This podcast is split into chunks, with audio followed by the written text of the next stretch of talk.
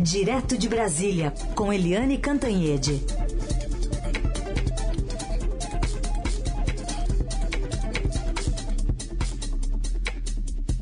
Oi, Eliane, bom dia.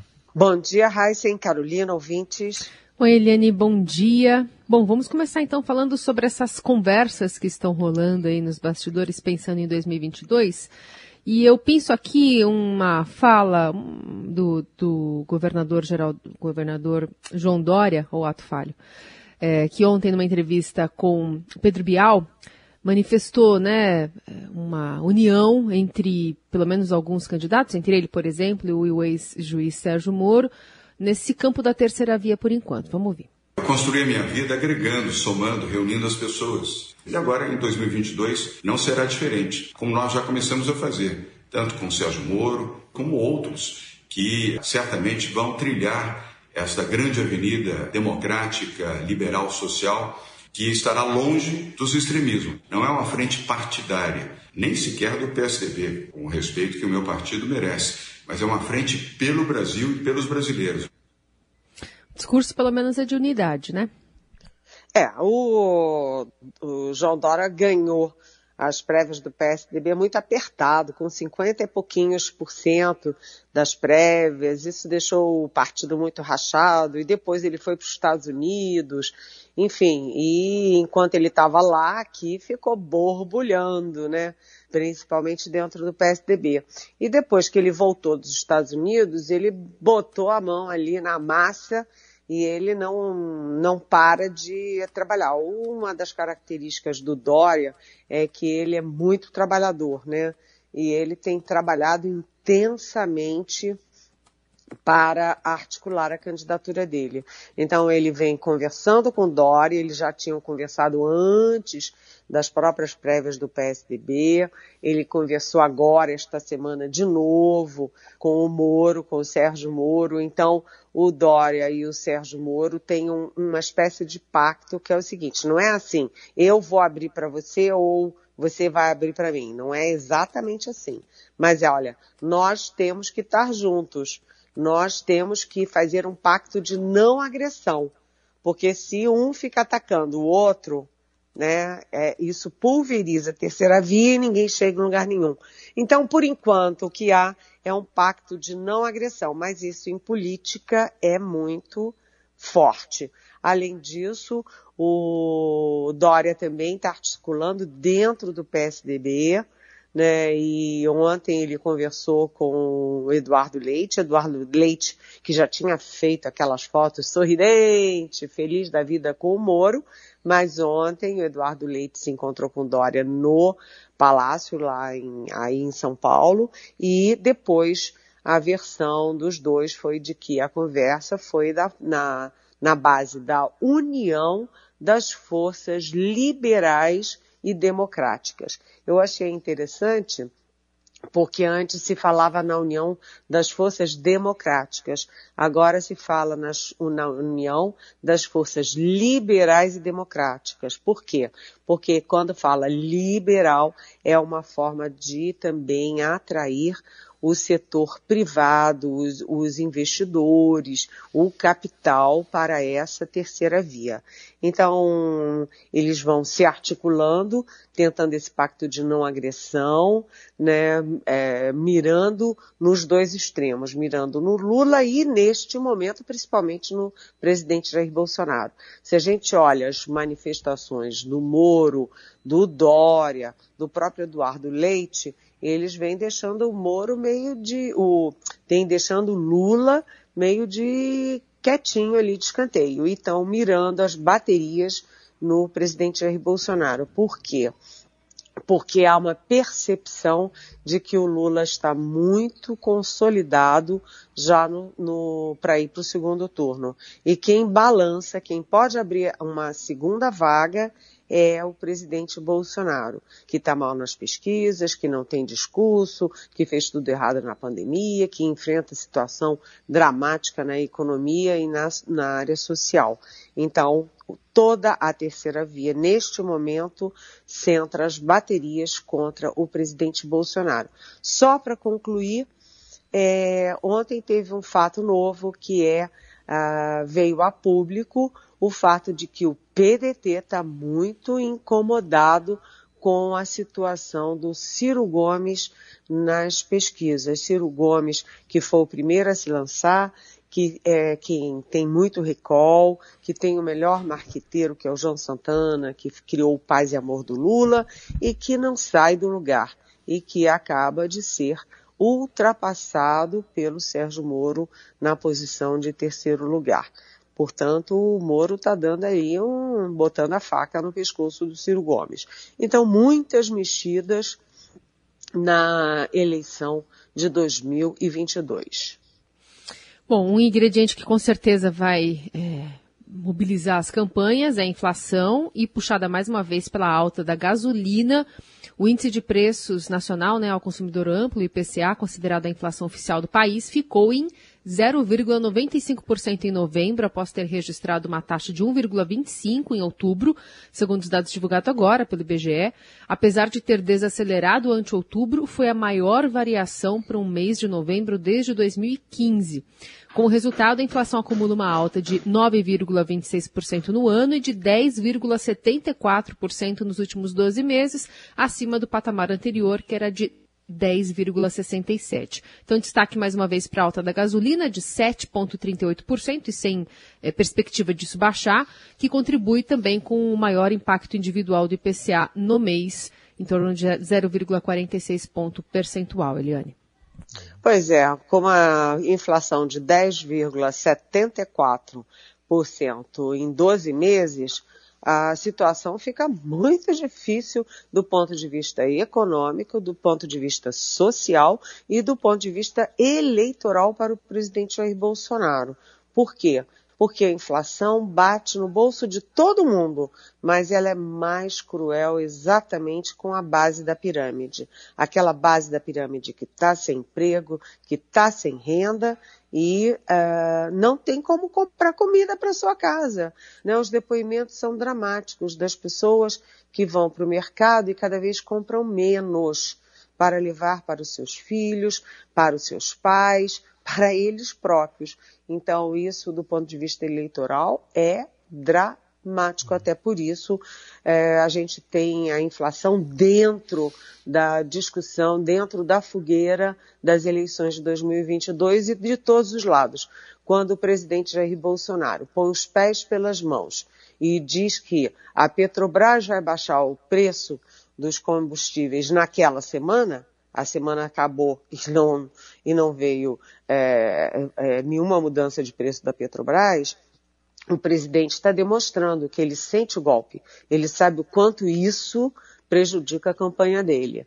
Do outro lado, todos os candidatos é, é, que estão mirando o Bolsonaro, como eu já disse, eles todos usam muito a questão da inflação, dos preços que geram miséria. Você tem um país que não está crescendo, não está gerando empregos e renda, e ao mesmo tempo as pessoas sem emprego e renda têm que pagar mais pela comida, pelo aluguel, é, pelo, pelo deslocamento, enfim, é, pelos remédios.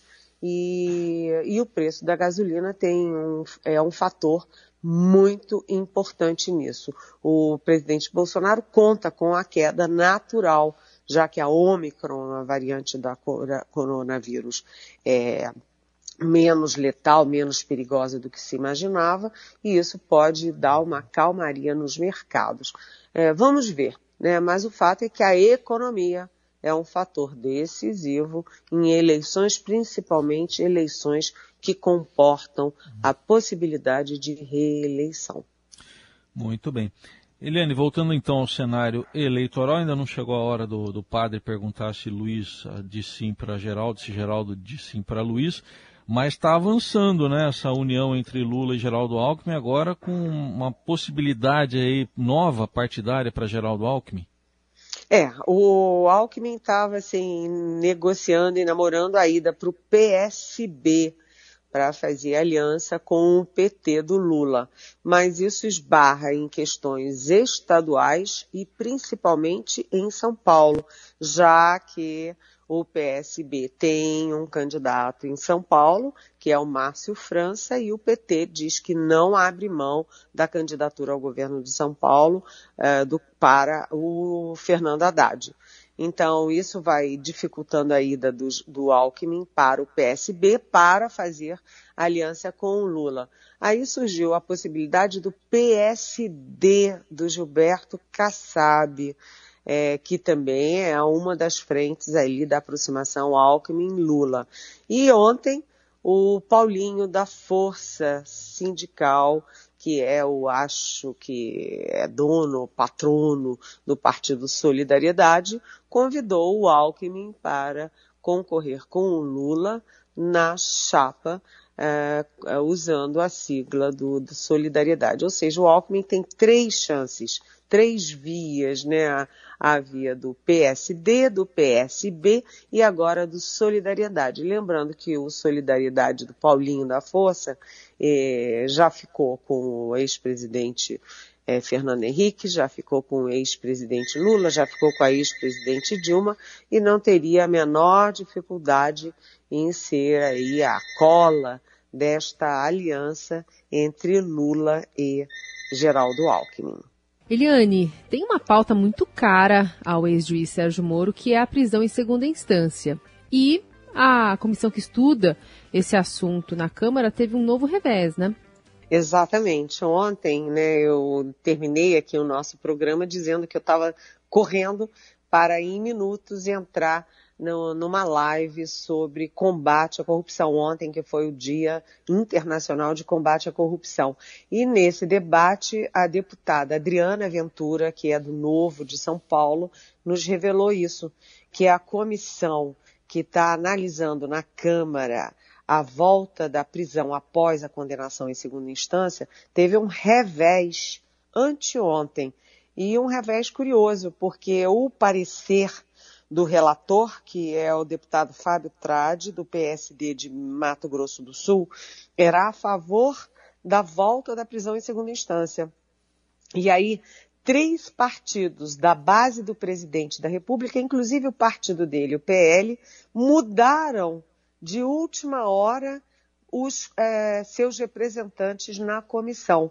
O Republicanos por exemplo, né, o Republicanos desligou o João Campos, que é um deputado de Goiás, desligou o Lafayette de Andrade, que é de Minas Gerais, e mais dois deputados. O PP, que tem a Casa Civil, né, que é o partido do presidente da Câmara, Arthur Lira, é, indicou dois novos deputados. E o PL, que é o novo partido do presidente da República, desligou o Júnior Mano, do Ceará, e o pastor Gil do Maranhão. E aí ficou aquela coisa, ué, por que essas mudanças, né, essas mexidas tão importantes assim na última hora?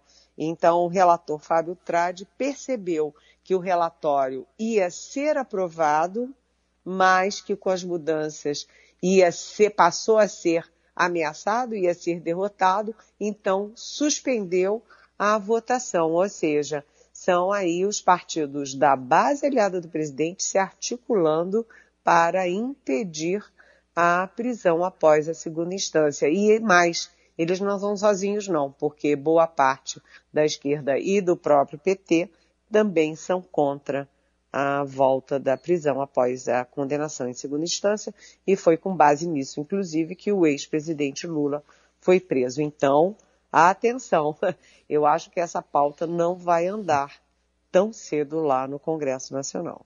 Bom, Eliane, ontem começou a cúpula pela democracia, né, comandada pelo presidente americano Joe Biden. Para hoje está sendo aguardada a exibição de um vídeo já gravado pelo presidente Bolsonaro. Vamos assistir então a defesa que ele deve fazer, imagino, da democracia, né, Eliane? É, o... ontem o Itamaraty soltou uma nota dizendo que nesse vídeo que o presidente já gravou, um vídeo de três minutos, para a cúpula da democracia, o presidente Jair Bolsonaro vai reiterar o compromisso do Brasil, aspas, com a proteção das liberdades fundamentais e a promoção de uma cultura de diálogo, liberdade e inclusão social sem discriminação. Raíssa e Carolina Ouvintes, atenção para a inclusão social. E também nessa, nesse vídeo, segundo Itamaraty, o presidente Bolsonaro é, vai reafirmar que a luta contra a corrupção, atenção, vou repetir aspas, a luta contra a corrupção constitui prioridade permanente do governo brasileiro. Fecha aspas, e aí eu comento. Há controvérsias, né, gente? Se realmente a luta contra a corrupção constitui a prioridade tanto permanente do governo brasileiro quanto uh, dos outros setores da vida nacional, como, por exemplo, o Congresso Nacional, não é isso? É, achei legal esse país aí que, que você descreveu aí. Um, um país legal esse. É um país bacana, né? Eu bacana também achei se... super bacana. Olha, Deve inclusão bom de se social, viver.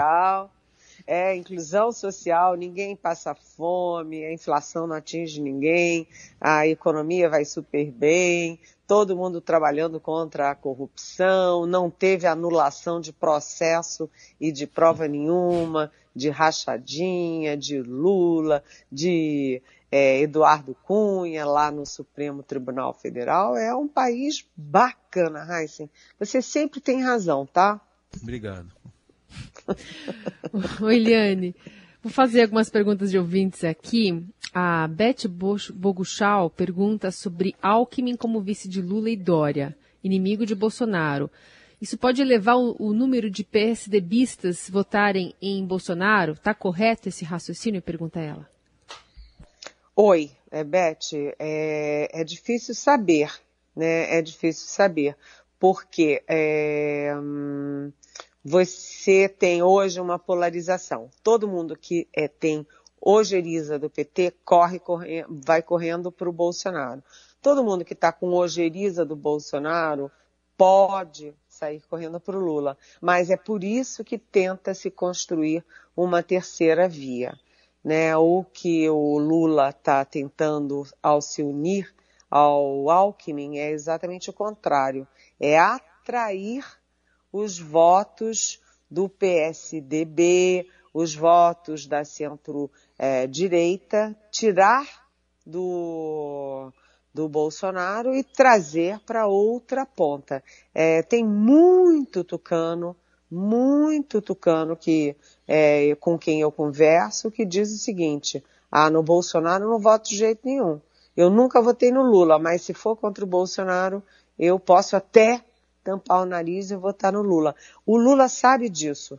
E quando ele faz esse movimento de atração do Alckmin, é para atrair não o Alckmin, mas para atrair o eleitorado ao centro e à centro-direita. Se vai dar certo, Beth? Só o futuro dirá. Bom, e o Roberto Donizete quer saber, você falou um pouquinho já sobre o Ciro Gomes, ele está perguntando o que, que acontece com o Ciro Gomes. Ele, ele diz aqui que considera o Ciro bem preparado, bem informado, inteligente, mas que parece que entra tudo, entra em campanha para perder, diz o Roberto.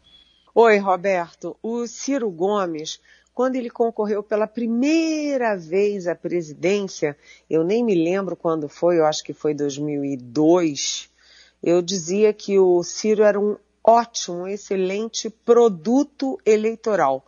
Aquele produto que você põe na prateleira ele tem uma boa embalagem, ele tem um preço legal, ele é cheio de qualidades, ele não faz mal à saúde. Ele era um bom produto eleitoral, mas o Ciro tinha um grande adversário que se chamava Ciro Gomes. O Ciro, em vez de agregar, ele é muito desagregador.